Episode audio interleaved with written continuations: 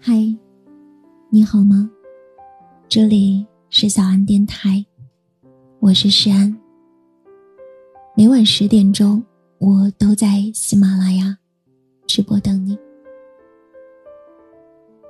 前几天工作的时候，我收到一条消息，屏幕那头的女孩跟我说：“你知道吗？我曾经拼了命去讨好那个不喜欢我的人。”没有话题，也要坚持给他发消息。可是无论我怎么主动，他都不为所动。我知道，喜欢他，从来都是我一个人的事。他可以假装不懂，但我没有办法故作轻松。我真的好难过。看他说的心疼之余。我也在想，是不是我们人生中都逃不过要遇上这么一个人？你既不会出现在他的眼睛里，更不会在他的余光里。甚至，文学之父普希金也有自己的爱而不得。他曾给心上人写过这样的一首诗：“我曾经爱过你，我曾经。”默默无语的，毫无指望的爱过你，我忍受着羞怯，又忍受着嫉妒的折磨。我曾经那样真诚，那样温柔的爱过你。我们都知道，关于在一起这件事儿，无论是反复追问可不可以，还是暗自揣摩能不能够。你都得不到答案的，因为这道难题的唯一解决办法只有对方愿不愿意。毕竟谁也不想花太多的时间和精力在不喜欢的人身上，尽管残酷，但却也是人之常情。好朋友阿飞也心甘情愿的喜欢过一个没有结果的人。阿飞对那个男生早有耳闻。在共同好友的描述里，男孩是一个风趣幽默的人。后来，他们在一次聚会上聊了很久，男孩也的确像大家说的，性格非常讨喜。阿飞就对他有了先入为主的好感，很快伤了心，因为碰巧是同行，他会主动询问男孩工作上有没有需要帮忙的地方，只要男生开口。阿飞几乎是有求必应，一来二去，他便一厢情愿地认为，在一起是迟早的事。直到自己忍不住表白，男孩也只是回答说：“我知道了。”他开始觉得，可能是自己太过于着急了吧。毕竟，男孩看起来并不排斥和他来往。也许。再多给两个人一点点时间，就好了。可我们也分明知道，男生说自己不会回复他的消息，全凭当天的心情，而且只要有他在的局，能推就推了。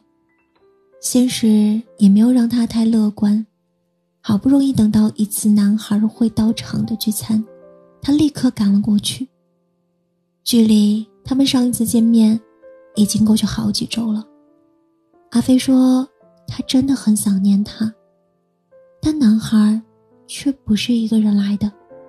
他很大方的把身边的姑娘介绍给了所有在场的朋友。大家一起起哄的时候，阿飞注意到了女孩眼里的自信从容，那是一个女孩被爱着的证明。而男孩脸上的神情，也是他从来没有见过的温暖和爱意。”他突然明白了那么一句话是什么意思。目光对上的第一次，我知道，应该就是你了。目光对上的第二次，我知道，应该不是我。阿飞找了个角落坐下来，给男孩发了微信：“你不喜欢我，为什么？”不早点告诉我。男孩的回答是：“其实不用我讲，你早就该知道了，不是吗？那一刻，阿飞在心里也终于接受，即使把错的答案写一万遍，他也永远得不到分数，因为错的终究不会变成对的。以前宁愿欺骗自己，也不肯承认，他对我的在意屈指可数，那样的滋味，却是一点都不比现在好受。从那以后，阿飞就再也不肯去这家火锅店，他嘴硬说这家店不好吃，汤底太麻太辣，所以那天自己不小心掉的眼泪，可能也不一定是为了那个人。在《小王子》里有这样的一句话，我很喜欢：如果你想要和别人制造羁绊，那就要承受眼泪的风险。是啊，也许你当初发现，当初的喜欢已经过期，催生出了疲惫和痛苦、虚耗和委屈，一波妒忌你的生活，一定也会发现自己一直以来的妥协、等待和付出。其实什么都没有能够换回，固执的喜欢着一个不喜欢你的人，只会是日复一日节节败退。我们也都很清楚，这样的喜欢总有一天会到头的。而越过山丘，你才发现，他真的没有在为你等候。所以，如果你明明知道他不喜欢你，别再坚持了。也不要躲在被窝里发誓，一起床还要去找他。我们真正该放下的，是那些自找的难堪的时刻，是那些辗转反侧的时刻，是那些有苦难言的时刻，以及委曲求全的自己。你是不是差点忘了，以前那些不因他而起的快乐，其实？比他出现之后，要多得多。所以，答应我吧。既然已经知道答案的话，就放下吧。亲爱的，晚安，好梦。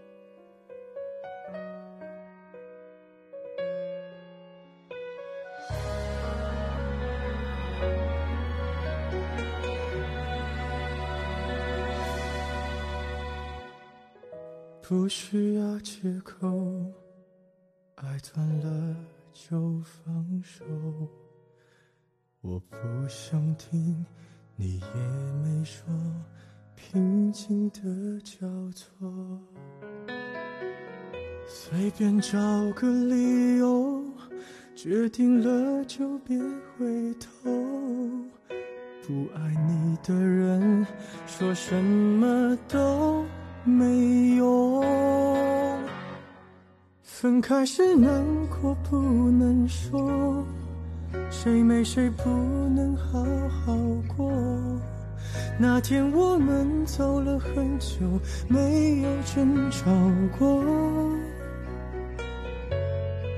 分开时难过不要说，如果被你一笑而过。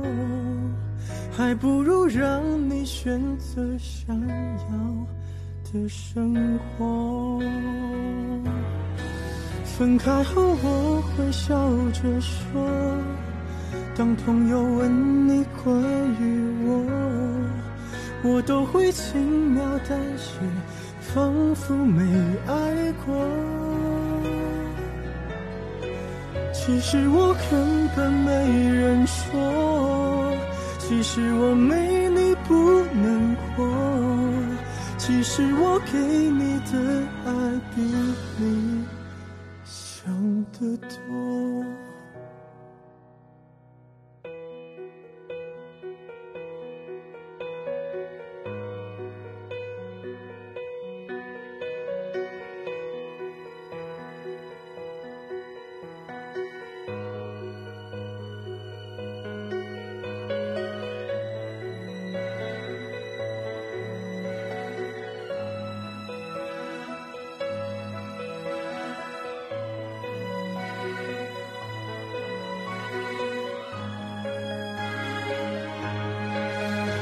开心难过不能说，谁没谁不能好好过。那天我们走了很久，没有争吵过。分开时难过不要说，如果被你一笑而过，还不如让你选择想要生活。分开后我会笑着说。当朋友问你关于我，我都会轻描淡写，仿佛没爱过。其实我根本没人说，